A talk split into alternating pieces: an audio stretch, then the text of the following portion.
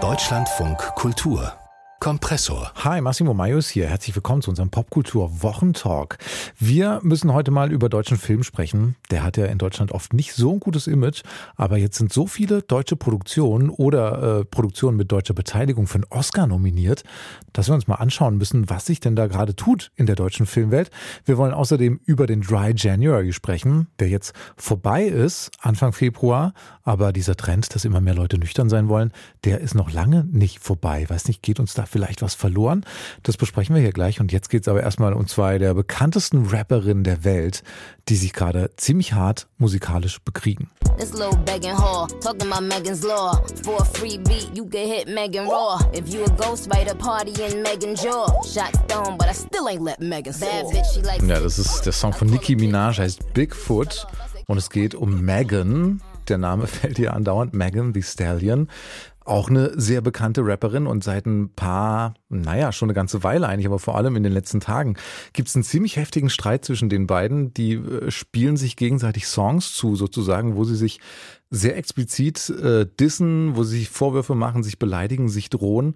Das sind Songs, die Millionen Klicks haben, ähm, gehören ja beide wirklich zu den erfolgreichsten Rapperinnen der Welt. Und ähm, ja, was äh, diesen äh, Streit ausmacht und was es da genau geht, wo der herkommt, darüber sprechen wir hier im Popkultur Wochentalk mit unseren zwei Gästen, mit Jenny Zilker, die hier zu Gast ist, und mit Mintu Tran. Journalistin und Podcastmacherin. Du musst uns, glaube ich, mal erzählen, erklären, Mintu, was, was ist da los? Warum streiten sich die zwei? Was werfen die sich gegenseitig vor?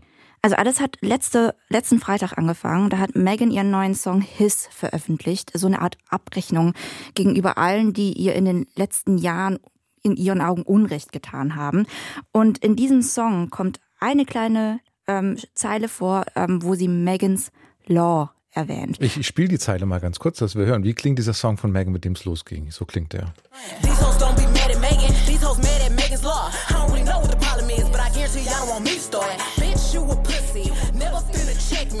Wir haben es gehört. Megan's Law. Genau, sie adressiert Megan's Law, nennt aber nicht irgendeinen Namen, sondern wirklich nur das Gesetz. In dem Gesetz geht es darum, dass sich äh, Sex-Offender, ähm, also ähm, Sexualstraftäter in den USA registrieren müssen, äh, ihren Wohnort. Äh, diese Datenbank ist auch öffentlich einsehbar online. Und ähm, dazu muss man wissen, dass Nicki Minaj's Mann, ihr Ehemann, ähm, auch ein Sexoffender ist, der sich da registrieren muss, äh, der in der Vergangenheit auch Kontroversen hatte, weil er sich nicht rechtzeitig nochmal gemeldet hat, wenn er umgezogen ist. Und auch ihr Bruder ist, äh, ähm, sitzt gerade hinter Gittern wegen eines Sexualdelikts. Und auch wenn Nicki Minaj's Name nicht erwähnt worden ist, viele von Nicki Minaj-Fans und auch sie selbst ähm, haben diese Zeile auf sie bezogen und waren sehr, sehr sauer deswegen. Ähm, sie kam, kam dann auf Instagram Live, hatten einen ähm, Diss-Track angekündigt als Antwort darauf und der war eben Bigfoot, den du auch, du auch gerade abgespielt hast. Mhm, okay, also ist gar nicht so, so leicht zu verstehen, finde ich. Also es ist die, die Megan ähm, beleidigt quasi Nicki Minaj so unter der Hand äh, dafür, dass ihr Mann ein Sexualstraftäter ist. Genau.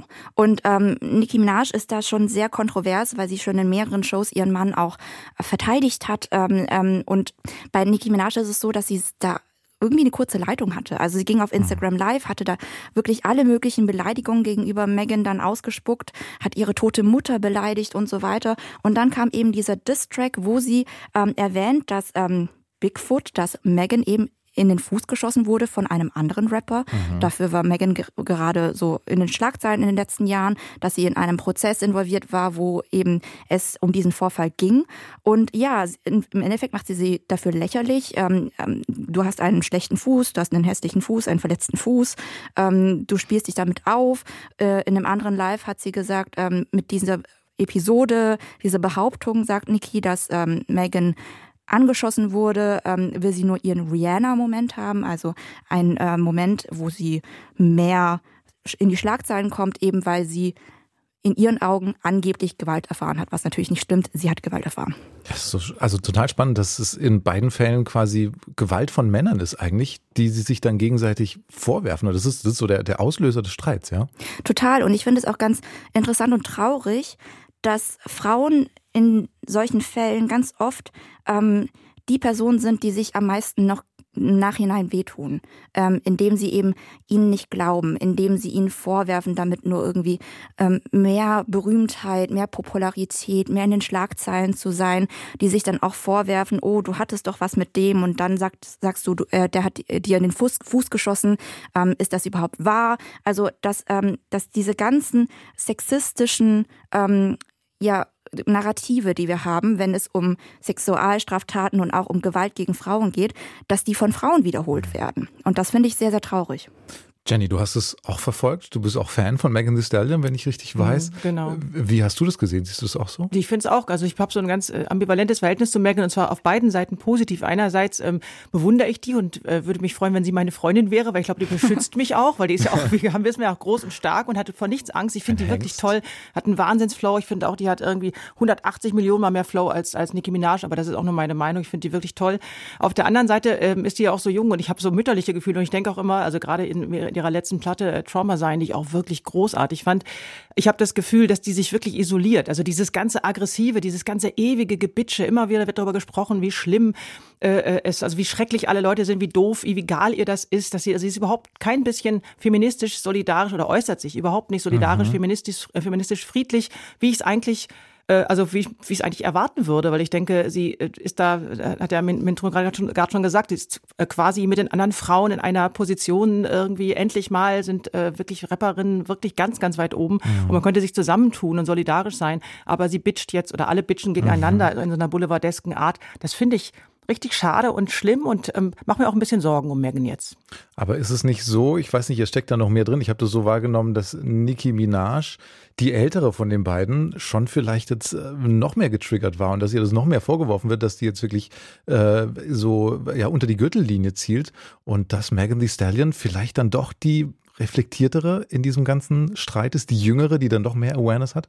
Ich, kann, ich, kann schon sein, aber auf jeden Fall sind sie beide im Prinzip. Es ist, es ist ja auch so ein alberner, also das ganze Thema ist ja albern und bekloppt. Das hat mich irgendwie an die, an die, also die, das, das Interesse daran hat mich an das Interesse an der Berichterstattung über, über Johnny Depp und Amber Heard irgendwie mhm. erinnert. Also, dass man Leuten zuguckt, wie die sich wirklich fertig machen und schmutzige Wäsche waschen und so. Und ich meine, egal was der Mann von irgendeiner Rapperin ist, der ist ja, der war ja im Knast, der hat seine Strafe abgesessen, der hat kein Mensch drüber zu urteilen im Endeffekt. Und wenn, dann hat das nicht irgendwie groß zu sein. Ne? Also das Ganze ist ein widerliches Thema. Man kann über ihn vielleicht auch urteilen, aber nicht über Niki hm. dann auch, ne? über die Frau genau. des Manns. Und, die, und, dieses, und dazu kommt dann eben noch, dass dieses alberne Klischee dieser aggressiven schwarzen Frau dann ja auch noch wieder so komisch auferlebt Total. wird. Und das ja. ist so was, was ich beiden vorwerfe. Warum können, kann ich eine von den beiden großherzig sein und sagen, so kommt, kommt Mädchen oder kommt Frau, wir machen das jetzt irgendwie zusammen. Stattdessen ist das, also das ist eine ganz merkwürdige Art und Weise und gefällt mir gar nicht. Also ich mache mir, wie gesagt, Sorgen um Megan. Mhm.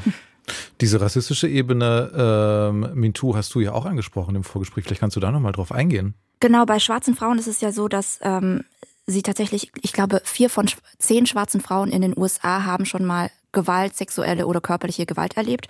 Und ähm, das hat so mehrere Ebenen. Einmal ist diese Ebene, dass ähm, schwarze Frauen oft hypersexualisiert werden. Also auch äh, Megan Thee Stallion, die das ja auch ähm, so ein bisschen empowernd nutzen will ähm, und sehr sich sexy zeigt und ähm, sehr kontroverse Lyrics auch ähm, rappt.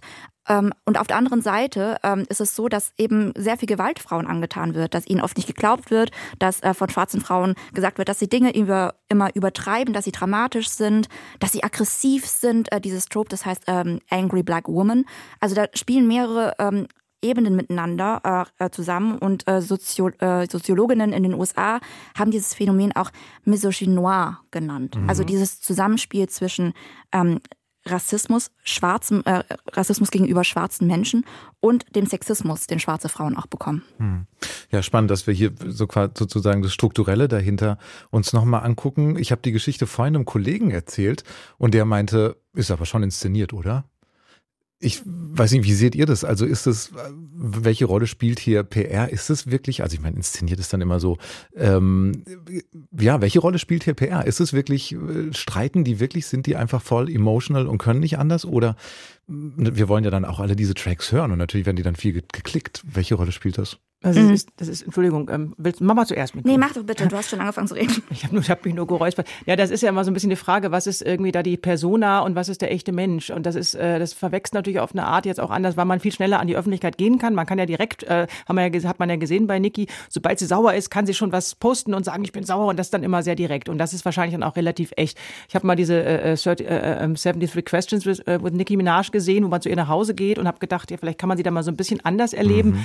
Und da ist, da war die also auch ganz lieb und gar nicht aggressiv und irgendwie so ein ganz, ganz, eigentlich ganz ruhiger Mensch. So, ich weiß nicht, inwiefern das auch zu ihrem Image äh, gehört oder sie meinen vielleicht auch, dass das dazugehört. Ich ähm, glaube schon, dass durch diese Geschwindigkeit, mit der man heutzutage direkt reagieren kann und auch die wirklich völlig fehlende Angst, total persönliche Sachen zu veröffentlichen, das ist ja auch eine Sache, die sich auch geändert in den letzten 20 Jahren. Man kann ja, die Leute sind umso persönlicher, desto besser ist das. Ja. Ähm, deswegen ist es dann tatsächlich wahrscheinlich viel von denen, was, was wirklich wahr ist, was wir da mitbekommen. Auch wenn vielleicht das aufgebauscht ist und das Ganze wird dann eben auch hochglanzmäßig vorgeboten, äh, so wie in dem Hiss-Video. Das ist ja der mhm. Knaller, aber mhm. es ist natürlich ähm, auch fake und trotzdem steckt was, glaube ich, wirklich Wahres und eine wirkliche Verletztheit dahinter. Also klar, ne, wie du auch gesagt hast, diese Rap Beefs, die sind ja auch irgendwie Teil dieser Kultur. Genau. Also mhm. äh, das passiert ja auch, das ist jetzt äh, nichts Ungewöhnliches. Aber ähm, wie du auch schon gesagt hast, es hat schon auch eine sehr persönliche Note, wenn man auch sieht, wie ungefiltert diese zwei Frauen teilweise auch gesprochen haben. Also bei Megan zum Beispiel in, ähm, in der Zeit, wo ähm, diese Anschuldigungen ähm, aufkamen, äh, wo sie angeschossen wurde, da hatte sie erstmal geschwiegen und ging dann aber auf Instagram Live und hat darüber gesprochen. Und auch bei Niki war das jetzt so, dass ähm, nach diesem Track sie eben sehr, sehr schnell online ging auf Instagram Live und recht ungefiltert ähm, vor hundert, hunderten Leuten, tausenden Leuten einfach gesprochen hat, was sie aufregt und so weiter und eben auch sehr, sehr gemeine Sachen gesagt hat. Und ich glaube deswegen ist es, äh, dass es nicht inszeniert ist, sondern dass es aus, ähm, mhm. wirklich aus einem Affekt rauskommt. Und PR-mäßig funktioniert es dann aber trotzdem. Natürlich äh, trägt es dann auch weiter zu ihrem Fame irgendwie mit bei. Dieser Schlagabtausch, der gerade äh, voll in Gange ist, Nicki Minaj und Megan Thee Stallion, die sich gerade dissen, haben wir drüber gesprochen mit Mintu Tran und Jenny Zilka. Vielen Dank euch für eure Gedanken. Und wir schauen gleich in die deutsche Filmwelt, die gerade vielleicht so viel wahrgenommen und gefeiert wird weltweit wie nur selten zuvor. Müssen wir uns gleich mal genauer anschauen. Hier in Deutschland regt man sich ja schon eigentlich ganz gerne mal auf, dass deutscher Film immer irgendwie so deutsch ist und so langweilig und nicht so, nicht so richtig kickt. Und jetzt sind aber gleich mehrere Filme aus Deutschland oder mit deutscher Beteiligung für die Oscars nominiert. Und ganz vorne mit dabei ist diese richtig deutsche Produktion hier. Guten Tag, guten Tag, guten Tag, guten Tag. Dann holt bitte eure Hausaufgaben raus, ich komme rum und währenddessen guckt euch bitte das Warm-up an und bleibt leise. Ja, das Lehrerzimmer. Film, der vor einem Jahr hier in die Kinos gekommen ist, von Ilka Çatürk, über eine junge Lehrerin, die wir da gerade gehört haben, die super modern ist, sehr beliebt bei Schülern, hat eigentlich alles im Griff, versucht alles moralisch richtig zu machen, ist sehr reflektiert und im Laufe des Films wird sie dann gerade davon, von diesem Wunsch, alles richtig zu machen, sehr zermürbt, von innen und von außen. Bei mir sind Jenny Zilka und Mintu Tran hier in unserem Popkultur-Wochentalk. Jenny, du bist Filmkritikerin, du steckst äh, total drin in der Filmwelt, du bist auch Delegierte für den deutschen Nachwuchsfilm bei der Berlinale. Würde ich auch gerne gleich mit dir drüber sprechen. Aber erstmal, bist du überrascht, dass jetzt schon wieder ein deutscher Film für die Oscars nominiert ist? Na, überrascht kann ich jetzt nicht sagen, weil ich natürlich hat er es total verdient und ich freue mich extrem. Es ist ein wirklich toller Film ähm, und es gibt halt, das hast du ja schon gesagt, es gibt das Lehrerzimmer von Ilka Czartak, dann ist Wim Wenders nominiert, ne? nicht für Deutschland, sondern für Japan mit seinem Film Perfect Days, aber eben trotzdem als deutscher Regisseur, muss man ja sagen, ohne den jetzt so vereinnahmen zu wollen, aber er hat ja lang oder er arbeitet ja auch in Deutschland. Und dann ist Sandra Hüller als beste Schauspielerin nominiert. Ähm, und das ist irgendwie äh, wirklich, wirklich toll, was, was, was aber beim Lehrerzimmer so, so äh, ungewöhnlich ist. Ähm, ja, das ist ein Film über Moral, der spielt halt in einem, äh, also in einem deutschen, in der deutschen Schule. Es hat, hat natürlich eine universale Botschaft. Also diese Geschichte kann offensichtlich jeder verstehen. Auf der ganzen Welt läuft der gut. Die Leute gehen da rein, obwohl das ein kleiner Film ist in Gänsefüßchen, mhm. der keine riesen Bilder hat, der nicht irgendwie, es geht nicht um, um Action und um, um Gewalt, ja. also Gewalt im weitesten Sinne schon, das wird nicht, aber es wird nicht geschossen oder irgendwas explodiert oder sowas. Das ist fast ein Kammerspiel Genau, ne? genau. Leonie Benne spielt das mit sehr, die Frau Nowak mit sehr, sehr viel, äh, äh, also mit sehr viel Verletzlichkeit. Das sieht man doch, macht das ganz toll im Gesicht, wird das sich wirklich doll verändert. Aber auch das erste Mal, dass ein deutscher Film nominiert nominiert ist oder irgendwie in Preisrichtung geht. Also im letzten Jahr am besten nichts Neues, hat ja alles abgeräumt. Aber das erste Mal, dass es ein Film ist, der nicht direkt mit der unmittelbar mit der deutschen Vergangenheit zu tun hat. Also mit, äh, mit äh, irgendwie dem Dritten Reich oder den Folgen davon oder der Stasi. Oder es waren ja immer alles Filme bislang, die Deutschen, die da waren, die ganz klar für die amerikanischen Branchenmitglieder, die da den Oscar wählen, ganz klar Deutschland repräsentieren, weil sie die deutsche Vergangenheit repräsentieren. Und das ist ein Film, der hat einfach nur eine universale Botschaft. Es geht um Bildung, es geht um Moral, es geht um Wahrheit. Und das ist irgendwie neu. Also man wir dürfen nie aufhören, trotzdem auch die anderen Filme zu machen, aber ich finde es mhm. wirklich klasse. Und das andere, um noch ganz kurz zu sagen, ähm, was mich extrem freut, ist, dass Ilka Czatak den gemacht hat. Er ist sowieso großartig. Äh, lieber auch seine, seine anderen Filme, also es gilt das gesprochene Wort, fand ich großartig auch. Und äh, Räuberhände, aber es ist halt auch kein Bio-Deutscher in dem Sinne. Und das ist mhm. auch so mhm. toll. Ich fühle mich ganz toll von ihm repräsentiert und freue mich extrem, dass der für Deutschland äh, ähm, zum Oscar fährt und ja, sitze total aufgeregt dann vor dem Fernseher. Also schon auch irgendwie überraschend. Also das ist ja ist schön, wie du es beschreibst. Es ist ja tatsächlich was Neues, dass eben so eine Geschichte, die nicht so eine äh, historisch deutsche Geschichte ist, so viel mhm. Ansehen bekommt. Ähm, Mintu, hast du diesen Film gesehen? Bist du? Nein, ich habe den noch nicht gesehen. Aber ah, okay. ähm, so wie ihr ihn beschreibt und den Trailer, den ich gesehen habe, ich bin total froh, dass auch so eine leise Geschichte sozusagen ähm, mhm. mal den auf die Bühne kommt sozusagen. Ähm, was ich aber sehe, ist so eine größere internationale Entwicklung. Also dass Hollywood auch bereit ist, wirklich Geschichten anzugucken und Filme mit Untertiteln. Ähm, und ähm, dann eben nicht auf die großen epischen Produktionen nur guckt. Also das finde ich ganz toll, ähm, dass man eben auch auf Talente, Filmtalente viel mehr blickt äh, im Ausland. Das, äh, da habe ich äh, das Gefühl, dass seit Parasite da eine ganz neue Entwicklung ist. Mhm. Vielleicht nochmal bezogen auf Deutschland. Also weil das war ja schon lange so, oder? Dass man in Deutschland eigentlich immer, also auch in Deutschland so viel gemeckert hat über den mhm. deutschen Film und sich mhm. beschwert hat. Hat sich denn da was getan? Also ist die deutsche Filmwelt irgendwie oder die, die Strukturen der Förderung und so, gibt es da tatsächlich mehr Möglichkeiten jetzt? Äh, oder hat es damit gar nicht so viel zu tun? Es hat damit erst ganz viel zu tun und es ist genauso kompliziert und beknackt und schwierig, wie es immer war. Also es hat irgendwie, es hat auch was für sich, dass es in Deutschland so viele verschiedene Förderungsstrukturen und, und mögliche FörderInnen gibt. Und eben, also auf nationaler Ebene, auf, auf, auf einer auf Bundeslandebene und so weiter. Auf der anderen Seite, also das ist in anderen Ländern anders, auf der anderen Seite ist dieses, ist das super kompliziert, unheimlich schwierig, super viele Leute reden mit, äh, ein Fernsehsender muss ins Boot und also das ist alles wirklich wahnsinnig schwierig. Ähm, ist, eigentlich ist alles da, also man könnte da schon alles Mögliche machen, das wird auch daran gearbeitet, diese ganzen Gesetze dazu schon ein bisschen zu verändern und das passiert auch, aber es ist halt, es ist halt nicht einfach und ähm, dazu kommt dann eben, wir müssen uns selber als KonsumentInnen auch angucken, äh, wie du gerade sagtest, die Deutschen gucken teilweise auch einfach aus Prinzip dann, gehen dann nicht ins Kino für einen deutschen mhm. Film oder sind auch viel kritischer und das verstehe ich auch auf eine Art. Wir können ja bei deutschen Filmen alles wirklich beurteilen. Wir können den Dialekt beurteilen, wir können wirklich jeden Funken des, der Sprache und der Umgebung und auf Authentizität überprüfen, weil wir selber daherkommen. Mhm. Das sind wir bei internationalen Filmen vielleicht auch mhm. oft ein bisschen großzügiger und das müssen wir lernen. Also wir müssen lernen, einfach alle Filme großzügig zu betrachten oder kritisch, wie wir möchten, aber nicht zu sagen, also das ist jetzt aber unrealistisch, hätte die nie gesagt und bei einem chinesischen Film, wo ich gar nicht genau mhm. weiß, ob das so stimmt, muss ich es ja auch akzeptieren, weil ich es nur mit Untertiteln sehe oder so. Insofern müssen wir selber als KonsumentInnen auch an uns arbeiten und weil natürlich ist, die, ist das Talent da. Also das weiß ja. ich nun als Deutsche, ja. als Delegierte. Ähm, das Talent ist natürlich da. Warum soll es in Deutschland weniger super talentierte RegisseurInnen geben als woanders? Gibt ja keinen Grund dafür. Aber ich finde es spannend, wie du das sagst, dass es so eine, also diese Skepsis gegenüber dem deutschen Film in Deutschland, weil man könnte es ja auch anders erzählen. Klar, wir, wir kennen dann alles und können dann super kritisch darauf gucken, aber gleichzeitig können wir auch doch uns so viel mehr damit identifizieren vielleicht mit dem, was wir da sehen. Ich weiß nicht, Mintu, wie ist das bei dir? Deutsche Filme, bist du auch so eine, die immer sagt, ach nee, jetzt bitte keinen deutschen Film? Ich habe halt das Gefühl, dass äh, deutscher Film sich immer sehr, sehr schlecht verkauft. Also die Filme, die zum Beispiel bei mir auf einer YouTube-Werbung auftauchen oder die ich groß plakatiert in den Innenstädten sehe, sind halt die äh, Filme mit, ich sag's mal böse, den gleichen fünf Nasen immer drauf. Mhm. Also äh, das sind dann die großen Schauspieler, die wir haben, Matthias Schweighöfer, Florian David Fitz, Caroline Herfurth. Also das sind da diese großen Namen und man denkt sich, ah, die schon wieder. Und ich glaube, wir haben sehr viele coole Filme. Ich kenne auch viele meiner Freunde arbeiten in der Filmbranche, ähm, Nachwuchsregisseure, Nachwuchsschauspielerinnen und so weiter.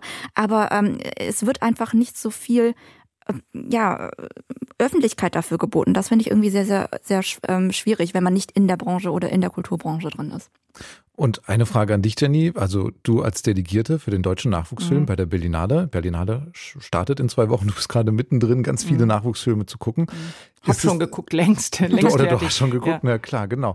Wie ist es denn, was da quasi von, von den Jungen nachkommt jetzt? Ist da, hast du das Gefühl, da tut sich was? Ist da besonders Ja. viel Gutes dabei? Ja, es ist irgendwie, ähm, ja, ich, ich guckte schon lange, ich, also ich bin schon lange Kuratorin bei der Berlinale und letztes Jahr habe ich die Perspektive Deutsches Kino übernommen, die ja jetzt quasi aufgegangen ist in den ganzen Sektionen. Ja, Deswegen genau. mache ich, habe ich halt irgendwie die Aufgabe, diese Filme dann in den Sektionen quasi laufen zu lassen oder die zu betreuen und die da groß zu machen. Und was äh, toll ist, also ich, ich finde, es gibt ganz großartige deutsche Nachwuchsfilme, gab es auch in den letzten Jahren immer schon. Gerade die Geschichten, die so ein bisschen von kulturellen Brüchen leben. Also oft ist es interessanter, wenn jemand eine Geschichte erzählt, der gar nicht unbedingt ähm, ganz klassisch in einer deutschen Kleinstadt mit deutschen Eltern aufgewachsen ist und dann auf die Filmhochschule gegangen ist, weil der hat eventuell gar nicht so viel zu erzählen ne, bislang. Es ist schon oft interessanter und das ist auch der Grund, warum dann viele Leute mit, mit äh, unterschiedlichen Wurzeln da oft Filme machen.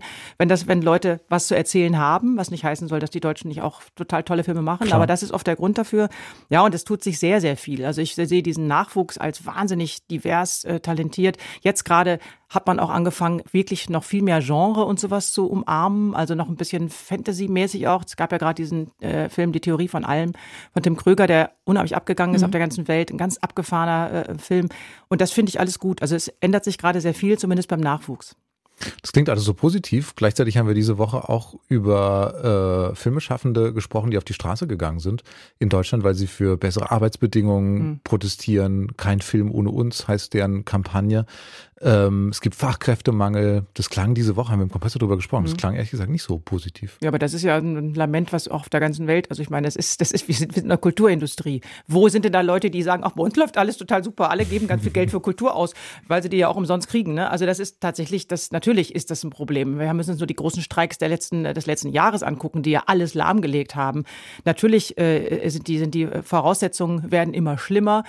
So, so, solange man weiterhin Kultur umsonst verteilt, kann man sich nicht, muss man sich nicht wundern, dass äh, die Menschen, die für die Kultur arbeiten, da kein Geld mehr kriegen. Aber ähm, das hat nichts damit, also das, das macht ja die Filme nicht schlechter oder die Talente nicht schlechter. Die Talente sind da auf jeden Fall und äh, sogar bei den Oscars gibt es in diesem Jahr ja, vielleicht, also äh, besonders viele Filme auf jeden Fall aus Deutschland oder mit deutscher Beteiligung. Haben wir drüber gesprochen hier mit Jenny Zilker und Mintu Tran. Wie stehen Sie zum Alkohol? Ist das Trinken, der Rausch, diese Ausgelassenheit, ist das ein wertvolles Kulturgut oder geht am Ende doch nichts über einen klaren und gesunden Geist? Es gibt ja immer mehr Leute, die Lust haben auf diesen klaren, gesunden Geist, auf Nüchternheit. Dry January war gerade, ist gerade vorbei. Äh, Kampagne, die seit Jahren ja dafür wirbt, mal einen Monat lang, also nach den Festtagen, auf Alkohol zu verzichten, kommt eigentlich aus Großbritannien.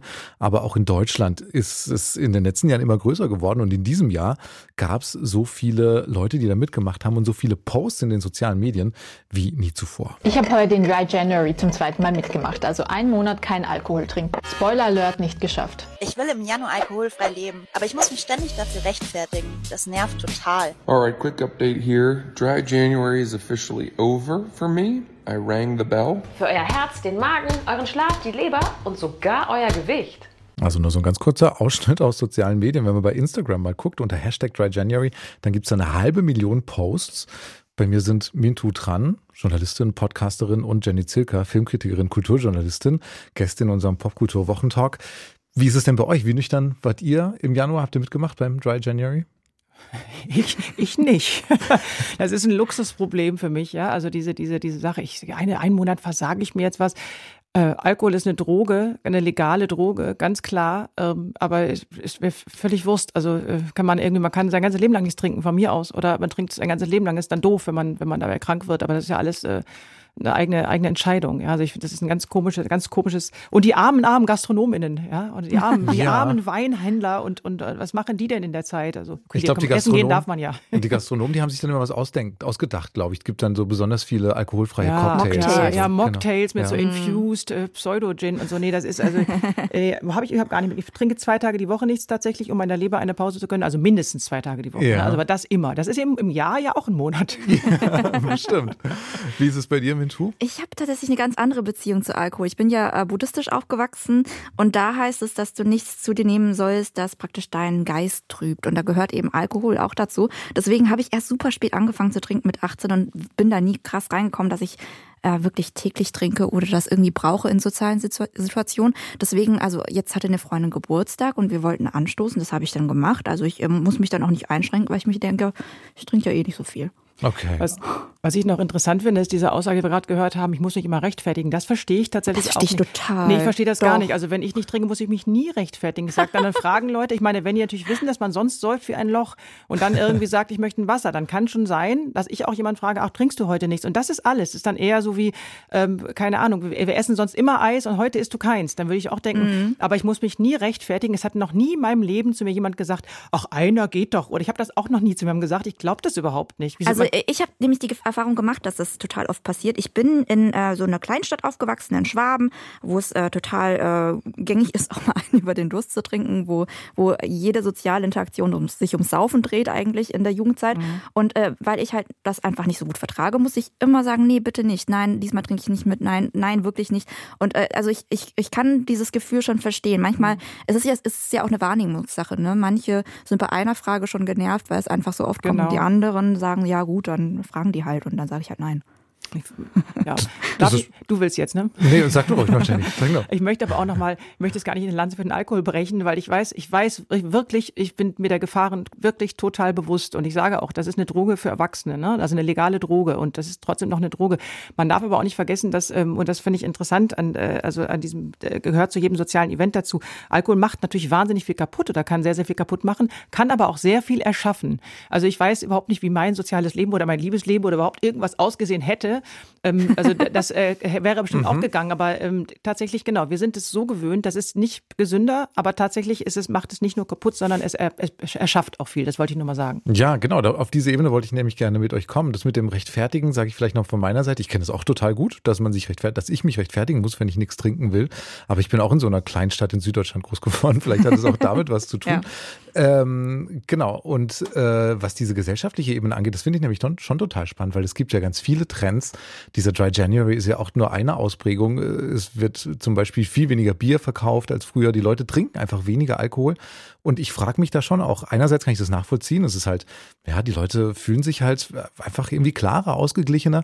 Aber man könnte auch sagen, vielleicht äh, fühlen sie sich auch leistungsfähiger und optimierter fürs Hamsterrad. Ist dann halt alles noch slicker und sowas und man kommt gut durch diesen durch dieses äh, Leistungsding durch. Ich weiß nicht, ist es eine gute Bewegung zu weniger Alkohol oder Also ich glaube tatsächlich, Ja. ehrlich gesagt, das hat sehr viel mit sozialer Erwünschtheit. Also ich sehe, dass ganz viele um mich rum das machen und ich mache das auch und mit Selbstoptimierung zu tun. So einer kapitalistischen Ja, Selbstoptimierung. ganz Ähm, dass man eben besser funktionieren will und dass man eben besser leisten will und so. Es hat überhaupt nichts damit zu tun, dass man oder vielleicht ist es nur ein kleinerer Nebenaspekt. Hm. Zumindest nehme ich das so wahr, dass es wirklich viel um Selbstoptimierung geht. Dann geht man auch noch im Januar dann in den Gym. Also das ist super nervig, wenn ich dann zum Sport gehe, dass es so f- komplett aus allen Nähten platzt. Ähm, also das ist eher so meine Wahrnehmung, dass es nichts damit zu tun hat oder nicht vordergründig irgendwie sich selbst zu hinterfragen, sich zu hinterfragen, okay, wie ist denn mein Verhalten mit Alkohol? Ist, habe ich da eine Suchtgefahr?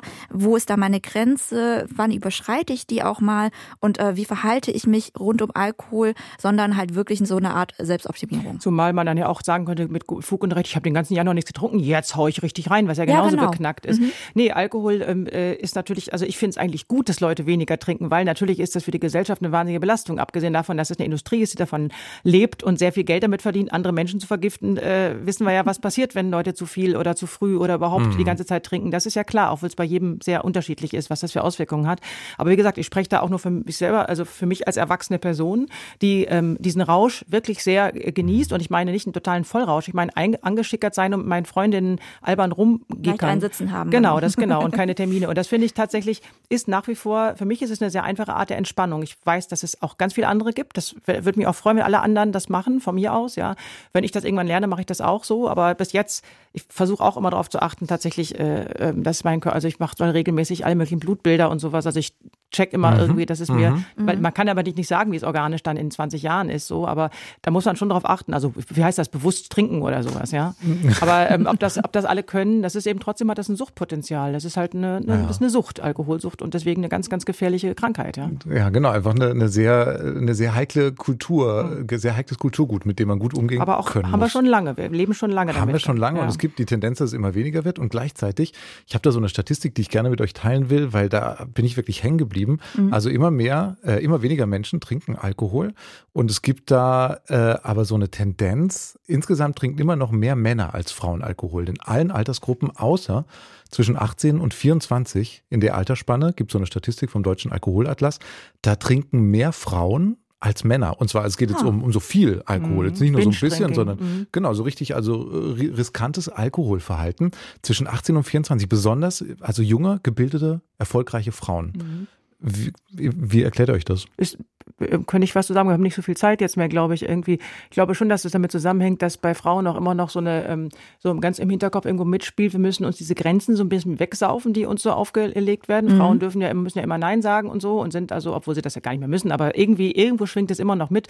Aber besoffen kann man das dann eben alles machen und dann kann man das darauf schieben, dass man besoffen war und so. Und das ist so eine ganz blöde, es wird ja auch immer zum Beispiel gesagt, betrunkene Frauen, ähm, äh, die, den darf man dann auch nicht ernst nehmen. Wenn die dann irgendwie mit einem ins Bett wollen, dann wollen sie das nicht wirklich, weil sie sind ja betrunken, wo ich immer denke, naja, die sind zwar betrunken, aber kann ja sein, dass sie trotzdem wollen. So, ne? Aber das wird ja Frauen prinzipiell ab, abgest also aberstanden oder ab, nicht zugestanden, so dieses, dieses äh, sehr freie Verhalten und das hängt mit dem Alkohol oft zusammen. Und ich glaube, deswegen ist das so ein bisschen auch eine, eine Möglichkeit, sich davon von diesen ganzen Regeln und Grenzen so ein bisschen wegzutrinken. Eine sehr gefährliche Möglichkeit natürlich, ja. ja. Also vor allem, wenn man richtig viel trinkt, ja. Ja. Mintu, was, wie, wie, wie schätzt du das ein oder was hast du da für einen Blick drauf?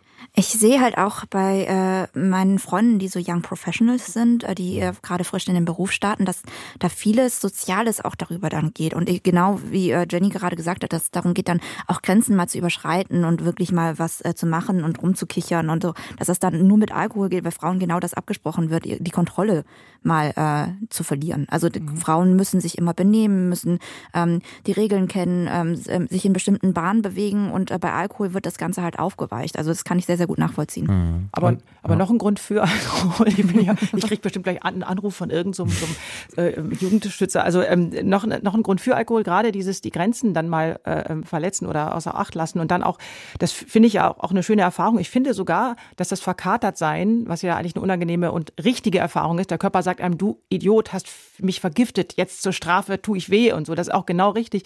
Aber dieses verkatert sein finde ich, finde ich auch immer ganz schön, weil da denkt man nicht so viel. Also man ist so konzentriert. Man kann ja nicht so viel denken. Man ist so ein bisschen eingeschränkt. Und das finde ich immer so ganz entspannt, muss ich sagen. Also deswegen bin ich, glaube ich, auch eine Freundin des Ganzen. So. Gibt es bestimmt noch andere Möglichkeiten, sich zu entspannen und Ja, sicher, äh, mache mal ich auch. abzuschalten? Mache ich auch. Ich glaube ehrlich gesagt, dass wir das nicht so lernen viel. Also ich glaube, das hat sich mit der jungen Generation jetzt ein bisschen verändert. Aber Ja. ich kann mich erinnern, dass ähm, in meinem Umkreis sehr früh schon angefangen wurde zu trinken und das dann die Entspannung nach der Schule war. Die ersten haben mit Oh. 13, 14 schon angefangen Mhm. zu trinken. Und das finde ich dann problematisch, weil man Total. wirklich nicht lernt, dass es auch andere Wege gibt, sich Ja. zu entspannen, dass es andere Wege gibt, sich zu belohnen, auch für den Stress des Alltags. Und das ist dann was, wo, wo, äh, wo wir auch uns hinterfragen müssen. Sind Und ja auch das- Kinder, die, also die dürfen auf gar keinen Total. Fall trinken. Ja. Ja. Und das vor allem ohne selbst, ohne diesen Selbstoptimierungsdings, ne, was du dann Mhm. vorhin gesagt hast. Also dann, Genau. wenn wir sagen, ja, wir machen es jetzt dry und gehen dafür in den Gym und wa- was weiß ich, das ist ja dann auch, also ja, total spannend. Vielleicht fehlen uns da oder kommen uns immer mehr abhanden, solche so Nischen, wo man sich einfach so, ja, ganz unfunktional irgendwie entspannen kann.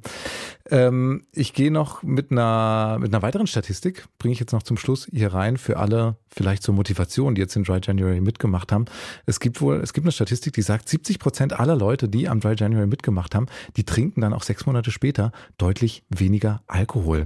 Also, falls es äh, ihr Vorhaben ist, dann hoffe ich, dass sie da dranbleiben und falls sie froh sind, dass der Dry January durch ist und jetzt endlich wieder Februar und Freitag, dann wünsche ich Ihnen eine tolle Party.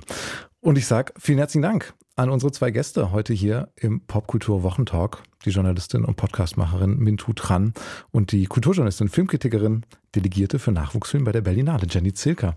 Schön, dass ihr beide hier da wart. ja, gerne. Dankeschön.